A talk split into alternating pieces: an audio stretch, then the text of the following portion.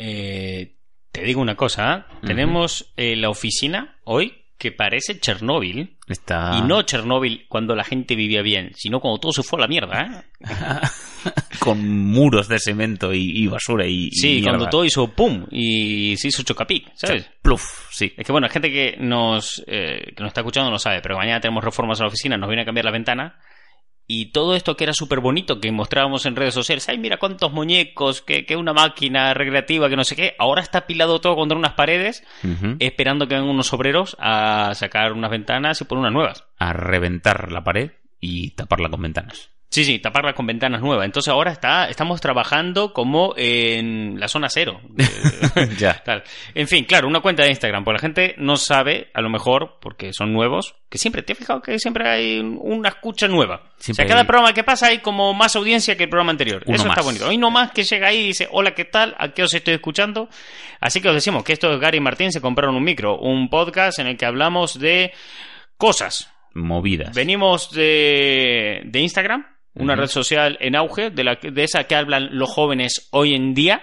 ¿eh? que con una cuenta que es arroba los juguetes de Martín, donde ponemos fotos de muñecos y de juguetes que vamos comprando en nuestro trabajo arqueológico de la cultura pop. Toma, qué bien te ha quedado. Ha quedado, ha quedado muy bien. Tenemos una web, toyhuntercollection.com, y hoy vamos a hablar de movidas raras, Uh, de cosicas extrañas. de artículos poco comunes. De artículos poco comunes. Ya destilando el nombre Stranger Things a la mínima expresión. Artículos pocos comunes.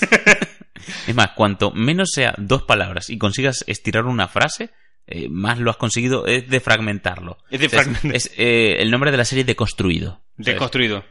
¿Cómo Como- fue que le llamaste? Eh, artículos poco comunes. Artículos pocos comunes. Pocos. Tres. Uy, mierda, se empezó a reproducir más cosas en el móvil. Este es el programa del ganso, que no está planificado No, no, porque por- soy un ganso. ¿Por qué usas el móvil en el podcast? Queda fatal. Sí, se podría uno poner una pista de audio luego, pero... nah. En fin, se ha estrenado tercera de Stranger Things, esa serie de Netflix ambientada en los años 80 donde pasan cosas locas con dimensiones paralelas y niñas con superpoderes. En un pueblo muy pequeñito, muy del, Del medio oeste americano. americano, eso es. Bueno, aquí estamos dando por hecho que habéis visto temporada 1 y 2 de Stranger Things, ¿vale? Vamos a hablar con spoilers. Vam- Vamos a explicar cómo va la estructura del programa de hoy. Hoy vamos a hablar la primera mitad con eh, eh, sin spoilers Vale. de la nueva temporada de Stranger Things, ¿vale? Para que disfrutes un, un ratito. Claro. Y a mitad del podcast te vamos a decir, oye macho, hasta aquí. Cerramos el grifo. Ya está, se acabó la tolerancia. Eh, a partir de aquí hablaremos con spoiler. Y en la segunda mitad del programa hablaremos todo con spoiler. A cañón te vamos a contar eh, todo, todo, así, bimba, a tope, bofetada. Sí, sin, sin piedad. O sea, Para con la toda la carnasa. Para la primera mitad asumimos que conoces o has visto o tienes ganas de ver Stranger Things, Eso está bien. pero van a caer spoilers de la primera y segunda temporada, ya te avisamos. Hombre, es claro. Y en la segunda parte del programa damos por hecho que has visto. O sea, o que, o que todo te da igual en la vida, ya no crees en nada y te da igual que te revienten una serie o no, porque eh, ya está, todo ha sido, ya está. Vives a rebufo. O, o vive el límite, le gusta vivir así, ¿viste? Me gusta, lo disfruto. O eh, te olvidas de las cosas. A lo mejor. eh, tiene- eh, sí, lo escuchaste hoy. Mañana, pues empiezas a disfrutar la serie como si fuera nueva. Tienes esa suerte. Te olvidas, te pasa eso de golpe, ¿sabes? Estás tú en tu casa, estás tan tranquilo y dices, ¡Ah! ¡me olvidé de la serie! Y te quedas mirando, o sea, se, hace- se aleja el zoom, ¿sabes? Y, Y tú eso. mirando un punto fijo, dándote cuenta que te olvidaste de las cosas. Y eso en sí es un Stranger Thing. ¿Qué, qué tontos somos, ¿no? Mira, Porque- me ha vuelto a pasar lo mismo, ha vuelto a reproducir lo anterior. Joder, Martín. es que saco la historia para atrás y cuando lo saco me sale un anuncio de que Spider-Man ha sido número uno en tequilla. Guarda el móvil. Bueno, no, porque tienes que tirar de las preguntas, que si no te mandaba a guardar el móvil. en fin, Stranger Things. eh, es una serie que me gusta. Sí, Está guay. a mí me gusta mucho. Me gusta un montón, diré. Hmm. Pero tampoco me flipa. Mm, Ya no hay hype. Claro, o sea, a- a- sí me da cierto hype, pero yo soy partidario de que te puede gustar algo mucho y a la vez no fliparte. Sí, es que a mí me pasa. Yo no tengo hype, por ejemplo. Simplemente mm, llega y digo, qué bien, ya ha llegado, qué ganas de ver esto. Se terminó, hasta aquí, qué guay, ya está. No, no. Chao, chicos. No, no miro la producción, no reviso, no hago. Ah, mira, se ha filtrado una foto del rodaje, me importa una mierda. Claro, yo no tengo ese, ese punto, pero sí que es algo que me gusta mucho. Lo disfruto un montón, pero, eh. Hasta ahí. Sea, me, me encanta. Yo reviso las noticias. O sea, si me sale una noticia de Stranger Things, la voy a leer. No la voy a ir a buscar de base. Ya sé más que yo, ¿eh? Se viene una, un convención de Stranger Things. A lo mejor no te voy. Mm, mm. Pero, joder, miraré fotos en Instagram de la gente que fue. Yo tengo ese punto. Me, me gusta mucho, no me flipa. No es algo que digo, Dios, Stranger Things. ¿No te irías a Vigo a cuando montaron esas performances para hacerte fotos ahí, esa, esa instalación? Sí, eso de- sí, porque eso ya tiene otro punto De lúdico. Claro, pero yo fui porque salí a pasear ese día por la tarde y cuadró. Ah, vamos ahí, venga, vamos. A lo mejor no voy expresamente a Claro. eso. Porque si no me hubiera ido a Vigo. Vivimos en Coruña, Vigo no está tan lejos. Podría haber pisado un tren nuevo me- si fuera, por ejemplo, fuera de Doctor Who o de Dragon Ball, Buah. o a lo mejor hubiera ido. Vas. Que eso sí cosas son Además, me flipa. te tienes que ir, lo que dices tú, cogiendo un tren a echar el día allí. Claro. Pero por Stranger Things, nah, no fui. Nah. No fui. Podría haber ido, pero... eh, además recuerdo que tener esos días disponibles para ir y el dinero suficiente para ir y... eh, bueno, está lindo. No Miré la foto de un par de amigos que fueron y dije, mira qué bien que se lo pasaron. Qué, sí, Qué tarde. Echamos la tarde. está bien. En fin, eh, para que no sepa de qué va la serie, porque es eso, a lo mejor lo estás escuchando para decir, bueno, a ver, mejor me engancho o no. Mm. Es una serie que va en un pueblo llamado Hawkins, Sí. en el medio oeste americano, donde eh, un día desaparece un niño y ese mismo día aparece una niña. Una Mm. Toma. niña con poderes. No estamos con poderes hablando. descomunales. De poderes de te aplasto una lata de Coca-Cola mirándola un poquito fuerte. No estamos hablando de que dieron el cambiazo uno por otro. ¡Pam! O sí. Eh, de lo Si que no la sí, vamos a hablar de con spoiler de primera y segunda temporada. Básicamente bueno, pues el otro está, nene sí. está en otra dimensión, en una dimensión paralela. Ujú. Winona Ryder es su madre, se vuelve loca por buscarlo y ahí se empiezan desopilantes aventuras. para encontrar sus amigos para encontrar a, a su colega y cómo acaban tropezando con esta niña rara que no habla que pero que lo que dices tú de repente está rapada además llevaba una especie de batín de, De hospital. de hospital, eh, se roba unos gofres en un centro comercial un señor la, no es verdad antes de ir a eso un señor la coge eh, que fue el primero en caer ya él mm, se acercó vio que la niña estaba eso desvalida y demás le dio de comer un tío en una cafetería de carretera llamó a la policía y llegaron pero no era la policía eran unos señores Y el tío al final quedó, cuando vio a esos señores, quedó como Loki. Muñeco.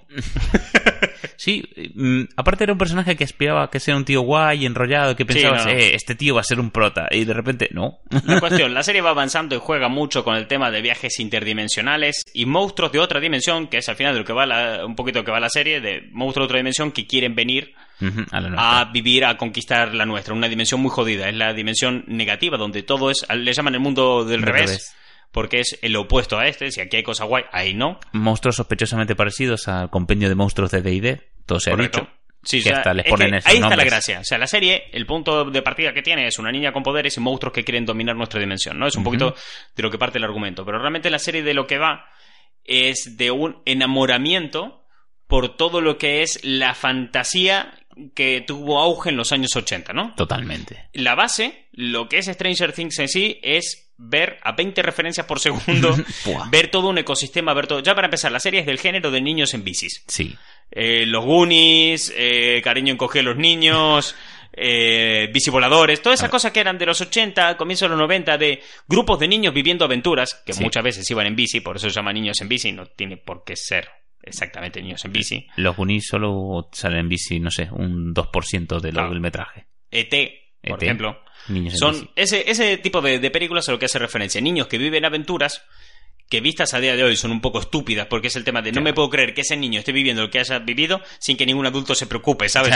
Entonces, eh, de que no me puedo creer que salga eh, airoso de esta situación este niño porque Él no deja de ser un niño contra un ejército en muchas situaciones. Mm. Pero bueno, esta serie se engloba en ese género y con ese género va todo el enamoramiento de aquella época. Es una, una visión muy poética, Mm. un recuerdo muy bonito de cómo se eh, contaban historias de fantasía hace, no, te- no hace tanto tiempo, ¿sabes? De hecho, mm, un poco lo hizo o lo intentó hacer este enamoramiento, este vamos a revivir esto, eh, Super 8, con Sí, eso. Super 8, Sí, Super 8 jugaba muy bien esto. La peli de Sí. JJ Abrams jugaba muy bien a este, a este juego. Y precisamente eran niños que se encuentran un alienígena, eh, que en- al principio todo el pueblo pensaba que era malo, resulta que no. O sea, Super 8 es ET, pero con un alien tocho. Sí, sí, tal cual. no hay más. Entonces, claro, eh, Stranger Things parte de su éxito ah, en ese punto, ¿no? No tanto por la historia que te cuenta, sino el por cómo te la cuenta. Hmm. Juega con un estilo de narrativa que está a mitad de camino entre darte referencias explícitas, tirándotelas a la cara de una manera muy bestia, diciéndote, aquí estamos en este año en concreto y te tiramos a la cara programa de televisión y juguetes de, de- de ver a niños con un He-Man en la mano, ¿vale? De decir, eh, esto es un He-Man, ¿vale? Estamos en los 80, a jugar por el lado opuesto de, de las referencias con el estilo narrativo que se llama citacionismo, ¿no? Que es cuando tú narras algo, ¿vale? Así, citando a otra cosa, pero sin citarla directamente. El ejemplo típico que se pone de esto es el capítulo de Los Simpson en el que Bart se mete a la mafia.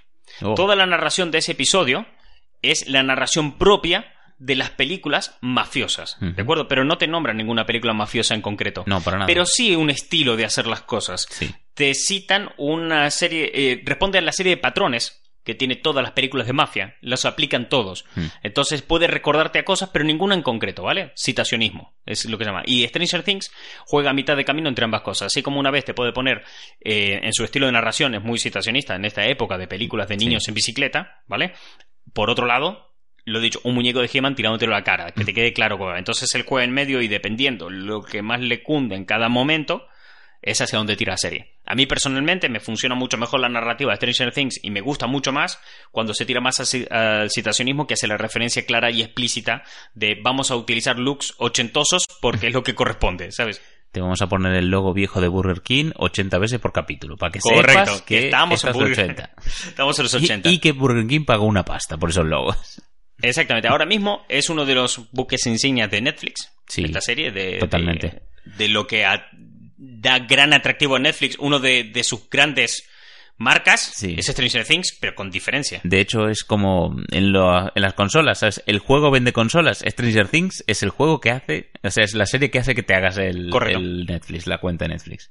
Así que eso, Stranger Things parte desde ese punto, del punto de vamos a hacer un- una serie que evoque a una época más que contarte una época, más que contarte una historia, es vamos a evocar a esto a través de una historia típica de ese momento, típico de esos días, esas por las que pagábamos por ir al cine o que alquilábamos en VHS. Ya te digo. Bueno, entonces llega a ese punto.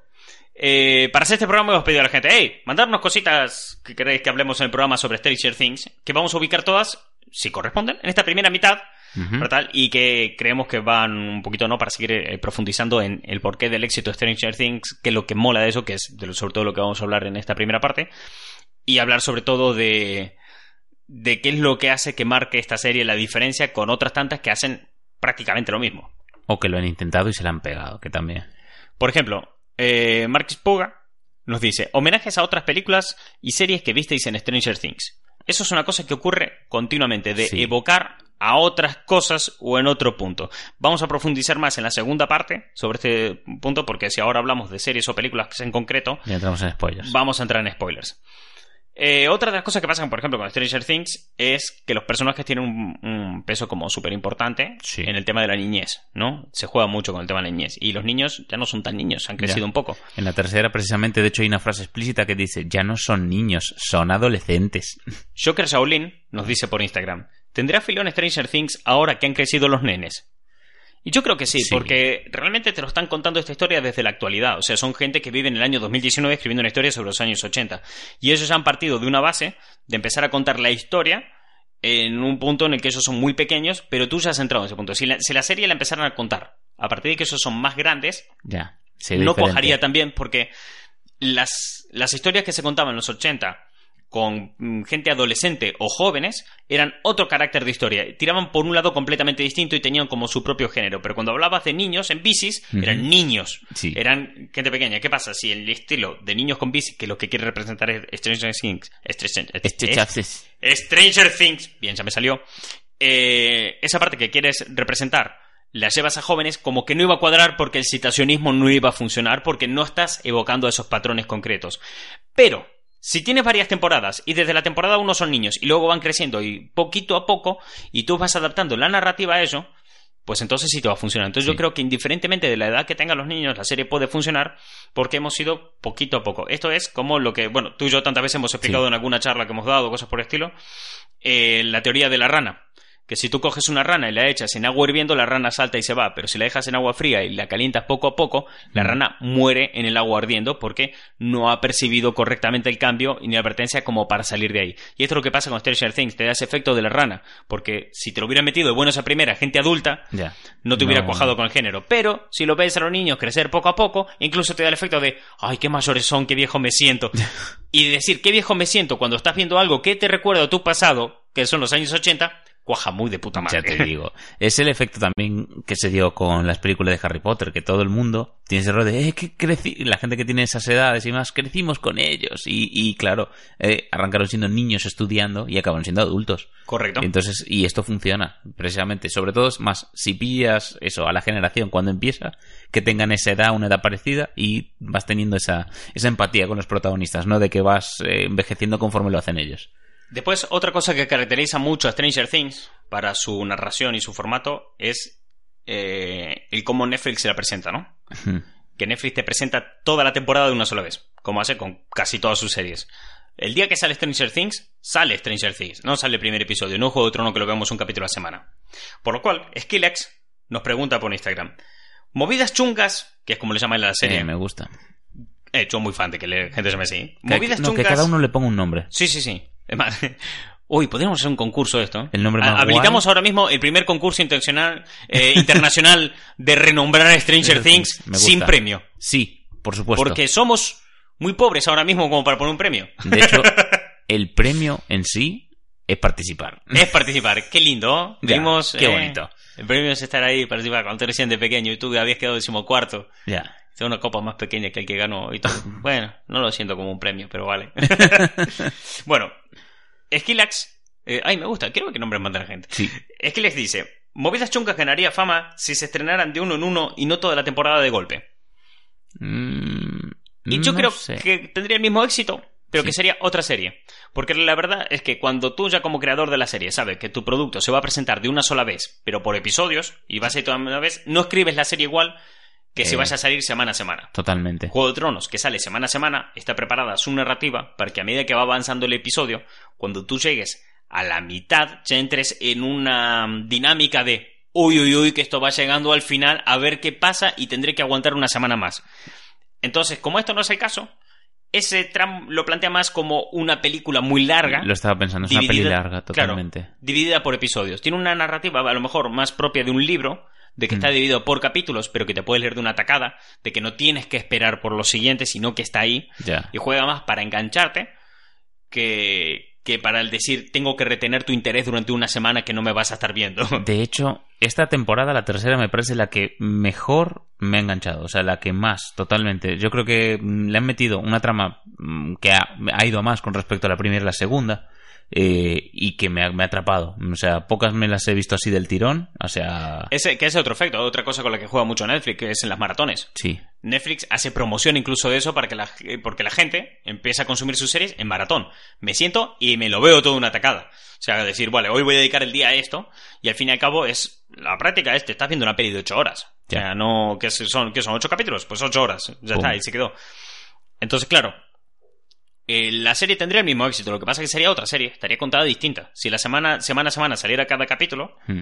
pues dirían, ahora hay que escribirle diferente, ahora hay que hacerlo de tal forma que te deje una intriga, que te deje una cosa ahí en tu cabeza para que pienses, uy, ¿y esto habrá sido por esto o por aquello otro? Para que puedas desarrollar teorías, misterios, cosas que te invite a hablar con otras personas Mm. y que enganche ese interés, ese fenómeno fandom Sí. temporada a temporada. En cambio ahora, eh, de, esa, de esa forma, cada vez que sale una temporada de una serie que se estrena semana a semana, tú lo que tienes es literal, una temporada, una época en la que vamos a hablar de esto y vamos a crear comunidad en torno a esto y es una actividad prolongada en el tiempo en el que comentaremos este tema. Pero cuando sale de una sola tacada cada Mm. temporada, tú tienes un evento Eh, que es hoy y ahora, como cuando se estrena una peli en el cine. Sí. Y durante este fin de semana, esta semana, hablaremos de este tema. Y vamos a esperar al siguiente evento cuando esto vuelva a ocurrir y te hablaremos. Sobre todo en un caso que es Stranger Things, que bueno, pasado mucho tiempo de una temporada a otra, también intencionalmente para dejar que los niños crezcan un poco más, como en, para Sí. que en esta tercera temporada poder contar otro tipo de historias, ¿no? Pero es eso, es un evento concreto. Entonces, ¿tendría el mismo éxito? Probablemente sí, pero sería otra historia. O a lo mejor ni siquiera serían series, a lo mejor tirarían a pelis o algo por el estilo. mediometraje. Mediometraje. Toma. Eh, Ahora yo creo... ¿Cuánto llevamos de programa? 20 minutos. 20 minutos. Yo creo que va siendo hora de empezar a hablar con spoilers. Ahí a saco. Venga, va, me gusta. Ya me estaba Vamos a dejar un último, una última pregunta para dar una separación. Y esa última pregunta va a ser una pregunta que nada tiene que ver con Stranger Things. ¿Qué comiste hoy? Es una pregunta que nos deja Dani Arevalo en Instagram. Y la pregunta es... Ya digo, no tiene nada que ver con Stranger Things. Es para despedirnos de la gente que no quiere spoilers. A partir de esta de- pregunta, vamos a empezar a hablar Cuando acabemos de, de esta pregunta ya, ya viene, no se pone. Entonces esto es nuestro adiós a vosotros, es esta pregunta. Si con el factor de regeneración te cortan la cabeza, ¿nace otro cuerpo o, sale otra cabeza? Eh, yo creo que nace otro cuerpo. Porque en, en mi mente, el factor de regeneración está en el cerebro, que es como el órgano más importante, y a partir de ahí todo lo demás. Sea, ¿y Célula, el enemigo de Dragon Ball? Ah, eso es otro rollo. Célula, cada célula Ah. genera uno nuevo. Se podría clonar con cortarse las uñas, ¿sabes? Bueno, pues os dejamos que os reséis con esta pregunta y a partir de ahora vienen los spoilers. Tienes para irte en eh, 3, 2, 1. Spoiler, spoiler, spoiler. Vaya movida, eh, la palmó, Hope. Buah, chaval. Hopper, a tomar por culo. bueno, a ver, Eh, a mí no me la cuelan, no se murió. Ya, la gente lo está llorando muy, muy, muy a saco y... Twitter lo estaba lamentaba todo el fin de semana, lleva lamentando su muerte. Hace nada, antes de empezar a grabar, hace cuestión de eso, 20, si llevamos 21 minutos, hace 22 minutos, paramos el frame en el que hace pum la máquina, no está, el tío no está al lado de la máquina, Nuestra teoría, y eh, ya os decimos ahora, no ha muerto. ni de coña. No ha muerto. La- el factor para pensar es si volvéis a ver. Stranger Things nunca se ha cortado a la hora de enseñar No, al Una muerte. Buah, ya te digo, de hecho se recrea si me apuras. Exactamente. Entonces, no se ha visto la muerte, no me cuadra. De mucha otra gente sí se ve la muerte. Hmm. Estaba justo al lado del sitio porque antes habían escapado en la rejilla Dustin y los demás. Es o sea verdad. que puede escapar por ahí. Y en la escena post-crédito dicen: ¡Hey! Que hay un estadounidense en esta celda. Ya. Pero no te muestran quién es. Te dicen- Así que ese es Hope. El americano no, diciendo, joder, está ahí, él, lo pillaron. Que le llaman el americano, además, en toda la temporada, los rusos. Bien, con esto creo que ha quedado claro que ya estamos hablando con spoiler, ¿no? O sea, no creo que quede margen de duda aquí. Y si te lo has comido, es tu culpa. Es más, si queréis ejemplos de gente que está muñeco, Loki. Hopper, no. Bien, eh, punto súper importante y vital para entender Stranger Things 3. Tres. Las referencias. Hmm, Si antes hablábamos de citacionismo, aquí hay que hablar de ese punto medio en el que vive entre citacionismo y la referencia explícita que es esta temporada. Te juro, estaba viendo capítulo a capítulo y estaba diciendo, te puedo escribir la lista entera Ya. de películas y series que se han visto esta gente para crear esta peli. Empezando ya por Magnum, Y videoclips. Ya, sí, Magnum, Dios mío, todo. Eh, Todo el rato, ¿eh? Hopper va vestido como eh, Magnum esta temporada, tal cual. El coche escapotable, la camisa, el bigotazo. Ya. Era, de hecho, el momento de la serie que se llaman Magnum, y ahí es cuando salimos del citacionismo durante toda una temporada, Para- fue este Magnum. Pero por si no quedaba claro, salimos del citacionismo y una mujer le mira y directamente y le dice Magnum. Le llama Magnum al tío. Ahí es cuando yo creo que la serie funciona peor. Porque es el tema de ya Sí. lo habíamos pillado. Ya había, porque el citacionismo lo que tiene guay es que te crea un clímax te crea un ambiente de, de que tú te metes y te formas parte y te arropa. En el momento de que tú eh, estás metido en ese ambiente y alguien te grita, ¡estás en un ambiente! Eso como que te rasa un poco porque te empiezas a fijar en tu entorno. Te rompe el ambiente. Y de hecho, concretamente lo de Magnum, sale él viendo Magnum mientras se come la cena, ¿sabes? Es que, Sí. joder. Sí, Más sí, sí, tal cual. no podía ser. Sí, sí, podía ser. Una señora cogió y dijo, ¡Magnum! Joder, ya te digo. Entonces, claro, eh, esa parte funciona peor. Después, eh, de hecho, los, los creadores de la serie habían dado una lista de películas que ver antes de la tercera temporada diciendo, mira, nosotros hemos basado en esto. Pero es que eh, es tan obvio y hay a tantos niveles cosas de que lo estabas viendo y decías, mira, es que esa tienda que está ahí, mira, por ejemplo, en los años 80 Hot Wheels se hizo súper popular entre los niños, porque ahí se, porque se estaba vendiendo mucho en una tienda que decidió invertir mucho en juguetes después de Mm. que se vendiera tanto Hot Wheels que eh, dejó a un poquito al lado, no del todo, pero sí apartó un poquito su negocio principal, que era la ropa. Esa tienda es JC Penney, que es donde le compran la camisa a Hopper. Ah. A ese nivel de, de, de vamos a enfocarnos Sí. en esta época en concreta. Te juega muchos niveles, el nivel referencial. El tema de vamos a narrar a través de iconos, a través de patrones, a través de... tal. Eh, sin ir más lejos, el actor que hace del alcalde del pueblo es el mismo actor que protagonizó La Princesa Prometida. Buah, chaval. Es que no, hasta que no me lo dijiste no me había dado cuenta yo de eso. Claro, y todo el mundo Sí. está como que me suena su Sí, cara, me suena Digo, quién este es. tío hizo algo, aunque sea, no sé, serie B, algo, algo así raro me sonaba y no, mira.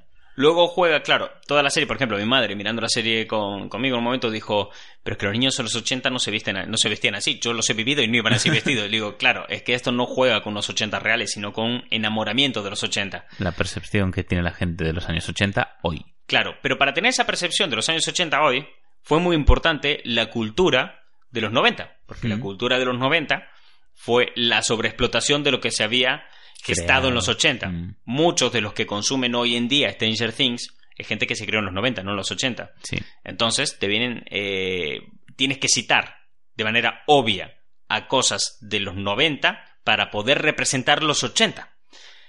Eh, un claro ejemplo es Parque Jurásico. Qué Dios, qué rebuscado, sí. Es rebuscado, pero es, o sea, es el Pero tema. funciona, sí, sí, sí. Claro, porque tú para entender los años 80, si has crecido en los 90, tienes que poner cosas de los 90 para establecer un puente con la idea principal que tú quieres dar, ¿vale? Es, Mm. es un hilo un poco, no sé si se ha entendido bien, Sí, sí, sí. pero tienes que crear ese puente. Entonces, por ejemplo, se cita a eh, Parque Jurásico, porque si tú quieres narrar en esta temporada hay un monstruo gigante corriendo por el pueblo, eh, ¿qué pasa? Ese monstruo gigante corriendo por el pueblo, tienes que la mejor manera de que la gente lo capte, empatice con ello y no se vaya de esa atmósfera que representa una época concreta, ha sido Parque Jurásico, para Sí. que no te salgas de ese punto y a la vez tengas una referencia en tu cabeza la que anclarte a un estilo de, nar- de narración más antiguo.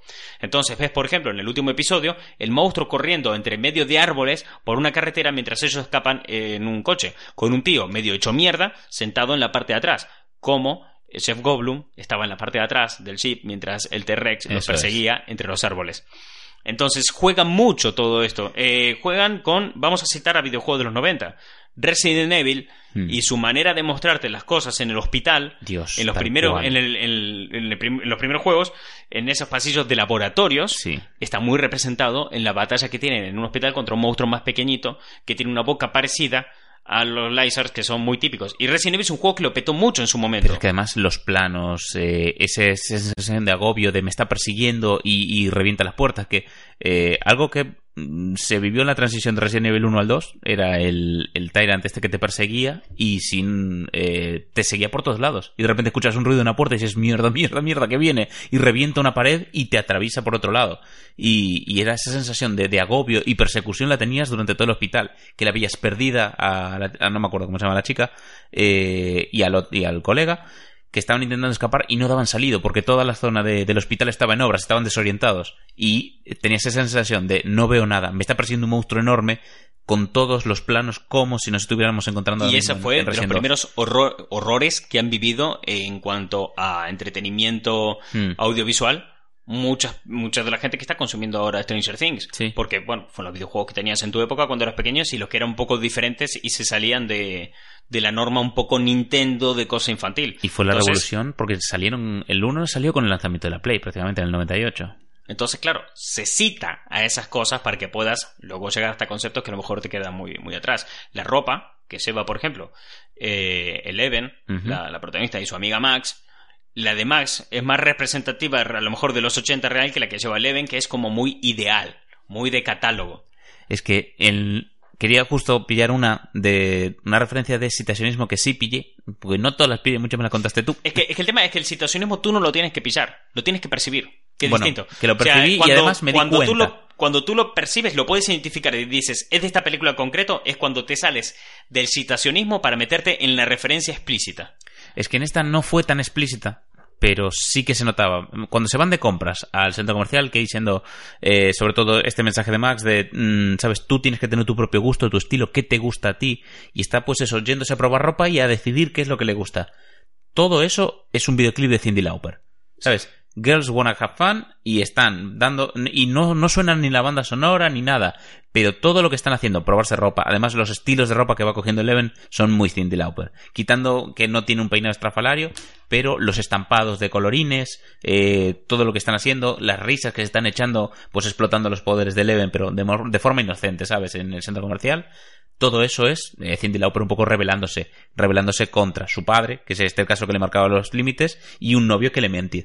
Entonces es un tema de desarrollar mi individualidad de mujer, que le toca en la, en la adolescencia a Eleven un poco. Correcto. Es que además, ese punto, ese concreto es a lo que me refería antes, con que Stranger Things juega en ese punto intermedio entre uno y el otro. Ese punto de, de mira, no voy a ser tan situacionista siempre, pero me tengo que ir a la parte referencial y jugar en medio de decir, bueno, voy a ponerte esto que lo vas a poder identificar, pero no lo tendrás de todo claro, entonces te va a activar algo que es muy importante, que es la nostalgia. la serie esta te tiene que activar mucho la nostalgia, muy fuerte. Entonces te plantea situaciones entre los niños con las que te puedes ver representado, porque a lo mejor tú también las viviste, te la activa con series, con juegos y tal, cosa para que tú te vayas, te retraigas a, otro momento, a otra época. En este, video, en este momento también hace eso. En, en, toda la parte del centro comercial hay un episodio que se llama Mallrats. Sí que le llaman ratas de centro comercial. Pero es que eso es una película de Kevin Smith que se llama Mallrats, de unos tíos que pasan todo el día dentro de un centro comercial. Y evoca mucho eso. Pero esa peli es de los 90, no es de los 80. Pero, pero... ¿qué pasa? Que los que estaban viviendo ahí en los 90 en el centro comercial todo el rato habían sido niños en los años 80. Entonces, muchos, esos eran unos tíos como super fan de los cómics y de un montón de movidas, y muchas de las referencias culturales que esos hacen dentro de ese centro comercial son a cosas que se consumieron en los 80 y en los 70.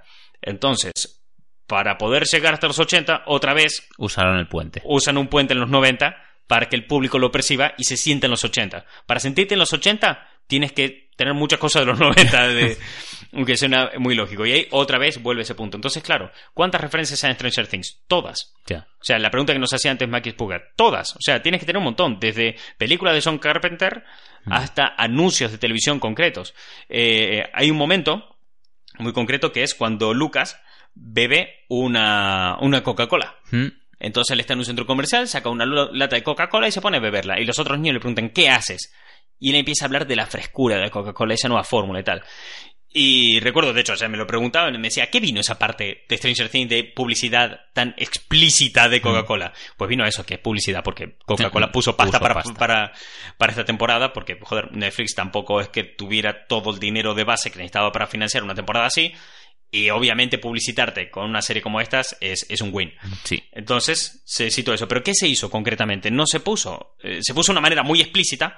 Se fue a un punto de, de referencia explícita de te voy a hablar como si esto fuera un anuncio de Coca-Cola, pero a la vez de un punto citacional a la guerra de marcas que hubieron en los 80 entre Coca-Cola y, Pepsi, que de aquella Pepsi consiguió adelantar en ventas a Coca-Cola y Coca-Cola se vio por primera vez muy jodido y tuvo que eh, tomar decisiones apresuradas que no fueron muy buenas. Esa decisión fue cambiar la fórmula de Coca-Cola, por tanto su sabor, y pasar a llamarse Coca-Cola a Coke. Hmm. Porque mira qué jóvenes, y aquello era como, no sé, como ver al señor Barnes vestido de chimbo, no, no cuajaba. no, y entonces, joven. a la gente que le cuadraba el anuncio, todo lo que te decía era, no, es un sabor mucho más fresco que representa la América actual y demás. Y lo ves en toda esa escena que Lucas está diciendo todo el rato, todo lo que Coca-Cola vendía de aquella. Y el resto de niños se le están diciendo, no, eso es una mierda, deja de beber esa porquería que sabe a mierda.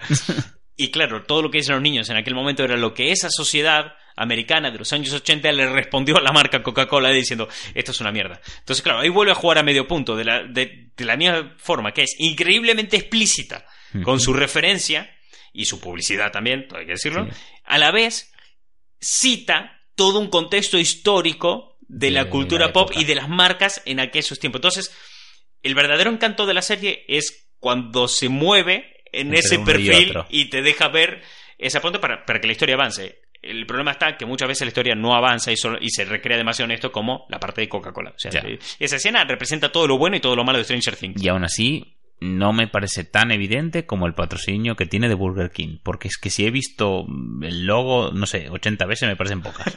sí, porque Burger King fue la otra que metió una cantidad de pasta que lo flipas. Ese momento que Hopper llega a, a interrogar al ruso con la bolsa de Burger King en la boca, que es todo el plano, la bolsa de Burger King con el logo antiguo, ya me pareció, venga, tío, ¿qué más? Y luego, ¿qué más? Pues mira, vamos a abrir la bolsa y vamos a nombrar lo que hay. Un Whopper, unas patatas, un tal, o sea, diciendo los nombres del producto de más. Otro punto curioso que hay ahí, con la, porque claro, los dos grandes patrocinados de esta temporada han sido Burger King y Coca-Cola. Lo curioso de esto es que Burger King y Coca-Cola forman parte de la misma guerra. Sí. Porque Burger King era de Pepsi. de Pepsi. Eso es. Fue de Pepsi, entonces. ya, y McDonald's tenía Coca-Cola. Estaba, estaba en ese punto. Entonces, al fin y al cabo, la guerra, en el punto de citacionismo más extremo, que, que bueno, vamos a citar, vamos a poner un patrón que evoque a otra época. La dualidad Coca-Cola-Burger King estaba ahí. O sea, han sabido más o menos combinar a sus dos patrocinadores para que sigan el patrón. Está guay. Eh, nos dice Martin Seraptops en sus mensajes. Viendo la evolución de la serie de estas tres temporadas, ¿cuáles son vuestros personajes eh, favoritos? Los suyos son Joyce, Nancy y Steve. Steve es el que trabaja en la tienda de helados, ¿verdad? Sí. Me cuesta mucho relacionar los nombres con caras. Eh, sí, para mí Steve es el que tiene la mejor evolución, además, ¿eh? Pasa de ser un soberano capullo de instituto tal a darse cuenta, ser ya un adulto que se tiene que buscar la vida y tal, y, y dejar atrás los prejuicios y las, sobre todo las, esas ideas que uno tiene en el instituto que se cree que se van a, a perdurar siempre y todo lo contrario. El fulano que era el puto amo en el insti porque juega muy bien al básquet, salió al mundo y, claro, lo rechazaron en todas las universidades y se comió un culo muy gordo. Y de repente está sirviendo helados. Yo creo que mi, mi personaje favorito de esta temporada eh, ha sido Erika por el... Sí. por, la por el frescor que le aportó a la serie. O sea, la serie ahora en este punto se está desprendiendo de lo de niños Mm. para pasar a adolescentes y jóvenes. Entonces la narrativa, por los motivos que comenté antes, se vuelve repetitiva, se vuelve... eh, ¿Cómo explicar? No, repetitiva no es la palabra, se vuelve... Corren el riesgo de que sea repetitiva Hmm. si mantienen lo de niños a través Sí. de los niños cuando ya son un poco adultos y se vuelve rara y se vuelve densa. Entonces, para que siga siendo fresca, necesitas meter un niño nuevo para que el cambio no sea muy hardcore Eso es. cuando lo mande fuera y a la vez no te tengas que anclar en lo de siempre. Ese personaje es Erika, Mm. la hermana pequeña de Lucas, que entra ahí, que es una niña, que hace cosas, hace y dice cosas de niña, pero en el contexto de vamos a vivir aventuras súper locas. Eso es Que antes lo hacían todos los protagonistas, pero ahora ya no lo están haciendo tanto como antes y empiezan a meterse en otros temas. Y más, hay un diálogo explícito que te explican que ya no hacen eso, que es cuando eh, le dice a, a Lucas, no, a... Uy, qué desastre tengo con los nombres, tío. Will. Cuando Mike le dice a Will, eh, ¿qué te crees? ¿Que vamos a estar todo el tiempo viviendo aventuras en D&D? ¿Sabes? Diciendo, no, crecemos, queremos tener pareja, ¿sabes? Eh, es como diciéndole, ya somos adultos, ya no tenemos aventuras locas. Correcto. A la vez desde un punto de vista muy de niño, de ya Sí. soy mayor, soy un Sí. niño mayor, me puedo ir a la cama a las 10. Pues, y, y sabes, si tienes ese momento jodido de, de mierda, eras mi colega, te quería por esto y ahora no, no vamos a hacer esto nunca más. Esto que nos ha unido como grupo, que nos ha hecho amigos y, y tiene ese puntito de traición. Pero por otro lado también te está dejando caer, es eso, ya no vivimos aventuras. Y esto, bueno, y de repente pues hay una última aventura, no sé. Eh, y hay otra cosa por la cual Erika me gusta y es que creo que tiene la mejor frase de toda la temporada. Sí, totalmente. Y es, le preguntan, pero eh, Erika, tenemos que vivir esta aventura, tenemos que salvar el mundo. Le preguntan, hay, hay rusos y monstruos en nuestro pueblo. Básicamente es lo que le están diciendo a ella para que a ella les vaya a ayudar Mm. en, en la misión que tienen, ¿no? Y, ella, y le preguntan, pero es que tú no quieres defender a tu país. Y ella responde, claro, porque yo creo en América, porque América no se podría escribir sin Erika. ¡Pum! Y no tiene sentido ni lógica ninguno, pero es cierto. Pero tiene un poder enorme. Es más, a Dustin le revienta el melón con eso. Dustin se queda como, es "Ah, verdad, eso es pero verdad". bueno. No es decir, no me importan tus motivaciones, pero muerte contigo, ¿sabes? Eh, exacto. Entonces, sí, ya con esa frase me, me ganó. Entonces, creo que mi personaje favorito ha sido ese. La evolución de personajes, yo creo que esta temporada ha estado en algunos más estancado, como por ejemplo a lo mejor en Nancy, o en los, en los que son jóvenes, no en los que son adultos ni en los que son jóvenes, un poquito más estancado. Pero hay otros, por ejemplo, que han, eh, como el personaje de Hopper, me pareció que ha tenido una evolución muy guay a lo largo de toda la serie. Hmm. de pasar de ser ese hombre que de que creo que su primera frase en la serie en la primera temporada era que le van a romper los huevos en el curro a primera hora en cuanto entra y le dice y les manda a tomar por saco y dice las mañanas son para contemplación y café Sí, no, las mañanas son para con- café contemplación que es una frase que a mí me encanta. Ojalá esa fuera, pudiera ser mi vida. Totalmente. Eh, soy una persona demasiado activa como para que esa frase sea mi vida, pero es buenísima. Y pasó de ser ese hombre que deseaba eso en su vida y que nadie rompa los huevos, a un hombre que se sacrifica por la gente a la que ama, Sí. que tiene una hija a la que cuidar, una mujer con la que quiere iniciar una nueva vida, Hmm. eh, que le ha encontrado. O sea, pasó de ser un hombre que está eh, rendido, su- rendido sumido en el dolor, además. que la vida le superó Sí. a ser un hombre que lo da todo, o sea, que está súper conforme, que quiere tirar para adelante y que asume el, el- el discurso final de esta temporada con él. Es esa, esa carta que deja diciendo que, bueno, la vida cambia y nosotros tenemos que avanzar con, con ella, porque la vida no va a dejar de avanzar, así que nosotros podemos escoger si nos quedamos atrás o avanzamos con ella. Y eso yo creo que eh, resume todo, el per- todo su personaje, ¿no? Hmm. Que tal, el personaje de Winona Ryder también avanza muchísimo en la serie, pasa de ser esa tía a la que todo el mundo toma por loca y demás, a tener una vida normal, consigue Mm. superar su vida, su estrés, su día a día, a poner sus problemas en perspectiva, a, la- a tener una relación sana con sus hijos. Sí. Y esa mujer que estaba siendo tildada de la tía rara del pueblo. También ayuda a que se interpreta por Winona Ryder. Eso es lo que te iba a decir. Eso, es que, uff, madre mía, la primera temporada como, como loqueó, ¿eh? A mí, o sea, ya para ir cerrando un poco este debate, teniendo en cuenta que, que en pocos minutos se acaba el programa, yo creo que es una serie que ha estado muy bien. O sea, Sí. creo que es una temporada que ha estado muy, muy guay. Me ha gustado más que la segunda temporada, porque la segunda Mm. temporada toda la trama de Eleven descubriendo su, Su origen y... eh, su origen y todo el tema, me sobraba un poco, no me aportó nada realmente. O sea, es, vamos a profundizar en esto porque creemos que al público le interesa. Y profundizaste un montón y no aportaste nada a la trama. Me parecía un millón de veces más interesante la batalla contra los demoperros Sí, en la segunda temporada que toda la trama de Eleven que no le había aportado nada a la serie, nada. quizás todo el origen de cómo el gobierno empezó a meter ahí los laboratorios y demás habría tenido mucho más interés, de cómo hay un primer contacto con el otro lado. Me habría gustado eso más eh, que Es se que desarrollase que, que todo ese de- final de- de ella cerrando el portal con Hopper Sí. en la segunda temporada me pareció mucho más interesante que toda la temporada en sí. Totalmente. Y en cambio esta temporada tiene un buen ritmo, Hmm. no pierde el tiempo con subnormalidades. No, no, no, toda la historia Y principal la historia con- va, va, va, avanza, avanza, avanza. tienes tres frentes básicamente, que son el de Dustin con los chicos del helado, Steve y, la- y Carol Cora, bueno, eh, la chica del helado, Sí. Yendo a la base de los rusos. Eh, Hopper y Joyce eh, investigando por su cuenta y el resto de los niños con Eleven y con, el, con Billy. Tiene los tres frentes abiertos, todos entrecruzados, eh, pues eso, mm, cruzados entre sí y todos además eh, confluyendo juntos en el final. Me parece la hostia, está muy bien llevada. Yo creo que lo he dicho, sigo en lo mismo. Donde más flaquea esta serie es en el punto referencial, Hmm. cuando volverse explícito porque te quita del clímax, pero el resto está guay. Me ha gustado los matices, me gusta que te cuenten la historia eh, desde el 2019, Hmm. con una perspectiva actual, pero sin tomarse muy en serio que vivimos en la actualidad. O sea, lo, lo- lo hacen muy bien realmente. Sí. ese punto de el, el estilo que decías de varios frentes abiertos es un estilo de narración muy actual. O sea, actualmente cada vez que tienes una serie o una película de reparto coral, por decirlo de una manera, Sí. y tienes muchos protagonistas, se tiende a hacer eso. Es la narrativa que está de moda actualmente. Funciona. Y, y funciona. Y entonces dicen, bueno, pues mira, ya es la narrativa con la que hoy en día el público entiende las historias, pues con esta narrativa vamos a contar nue- nuestra historia, ¿no? Y, y se aplica muy bien.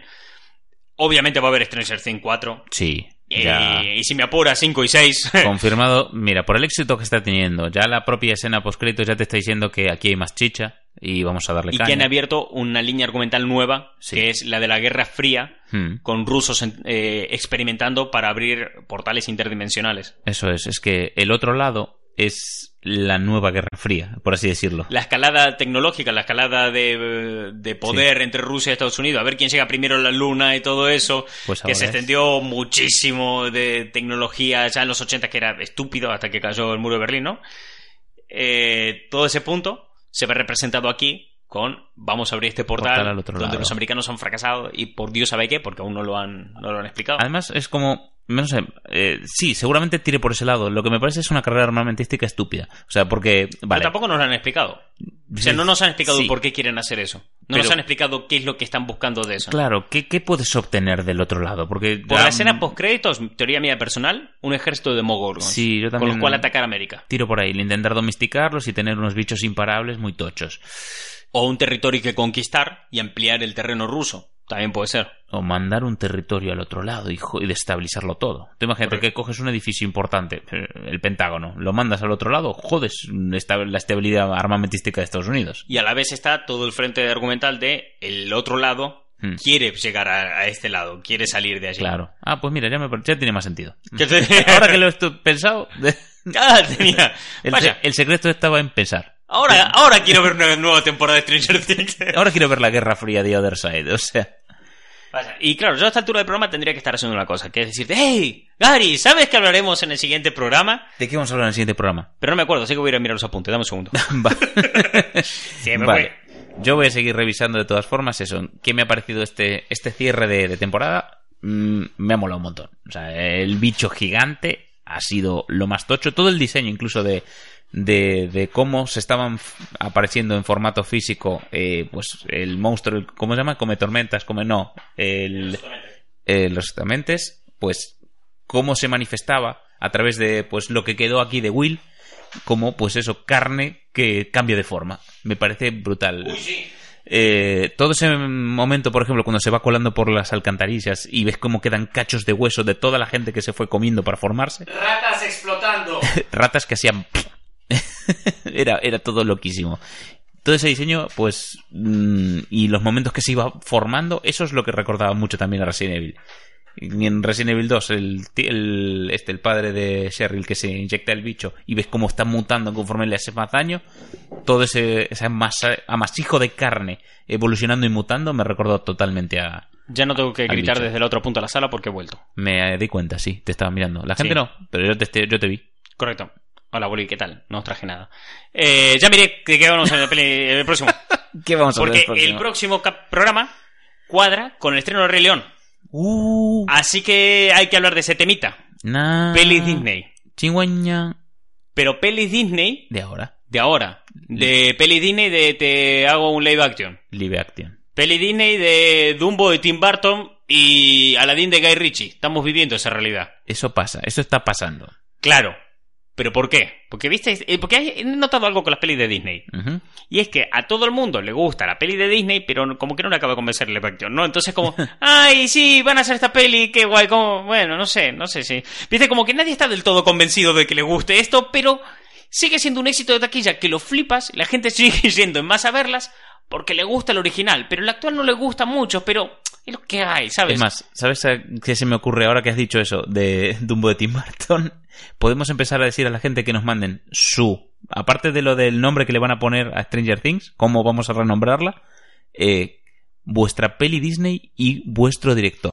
Podríamos hacer el mítico juego de el último número, el número de eh, del día en que naciste y el número del mes en que naciste y tendrás tu peli y tu director. Y entonces ponemos de un lado todas películas y del otro lado todo directores. La Cenicienta de Martin Scorsese. Claro. Yo lo veo, yo la vería, tío, muy fuerte. Uf, Aladdin de Woody Allen. Con ese Jafar adulto y ese Jasmine de 16 años. Lo peor es que se me acaba de ocurrir una que tendría buena pinta. Los aristogatos de Quentin Tarantino. No sé qué le llamas buena pinta, la verdad. Eh, aristogatos madafacas que se mueven en un ámbito de gatos mafiosos, tío. Con una intro rollo Reservoir Dogs. Totalmente. Es que... Pues eso hay que hablarlo, tío. No puede ser. O sea, la gente está yendo al cine a ver esas películas en plan a ver qué echan en la tele. es que es... es- Es que es eso, porque es, a nadie les acaba de convencer estas No. pelis, pero todo el mundo las va a ver, porque te gustaba el original. Me cago en Dios, tío, tienes HBO, tienes Netflix, Ya. va a salir Disney Plus, ¿qué necesidad tenés de ir a ver? ¿Querés saber la vieja? Mírate la vieja, no te hace falta verte la nueva. Mulan de M. Night Shyamalan. Qué donde, combinación más loca. donde Mushu era Mulan. Donde mucho era Mulan. Porque lo que importa es que haya un giro. No que, sino que haya giro, ¿vale? Muy loco. Uf, eh... Bueno, eh, pues espera, combinaciones locas. Eh, es que Michael Bay tiene que dirigir una de estas. La sirenita de Michael Bay. La sirenita de Michael. Alguna donde todo explote, pero con Michael Bay detrás. No sé. Alguna movida así. Wally. No, no, la de, Michael- Merlín. La de Merlín. Eh, la Merlín, espada en la piedra, sí. la espada en la piedra. Merlín de, de, de Michael Bay.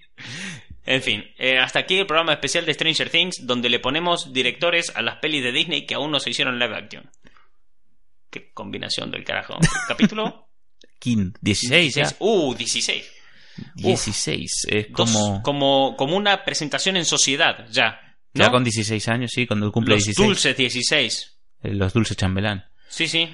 Aunque Eh, claro, las fiestas eran de 15 allí en Argentina, donde venimos nosotros, pero la presentación en sociedad tengo entendido que eran las 16. Tampoco Sí, porque- muy claro. eh, Yo tengo claro un montón de cosas. Yo te puedo hablar un montón de inteligencia emocional y de y de, y de- de tribus urbanas y, y mentalidades así. No me preguntes a cuándo presentamos en sociedad a las niñas en el año 1700. Es ¿sabes? que Porque no me exactamente, el, el protocolo social victoriano se nos escapa un poco. Sí, claro, sí, es el tema de... mm, no lo acabo de controlar ese punto. 16, como dos semanas de ocho días, que no existen, pero Claro.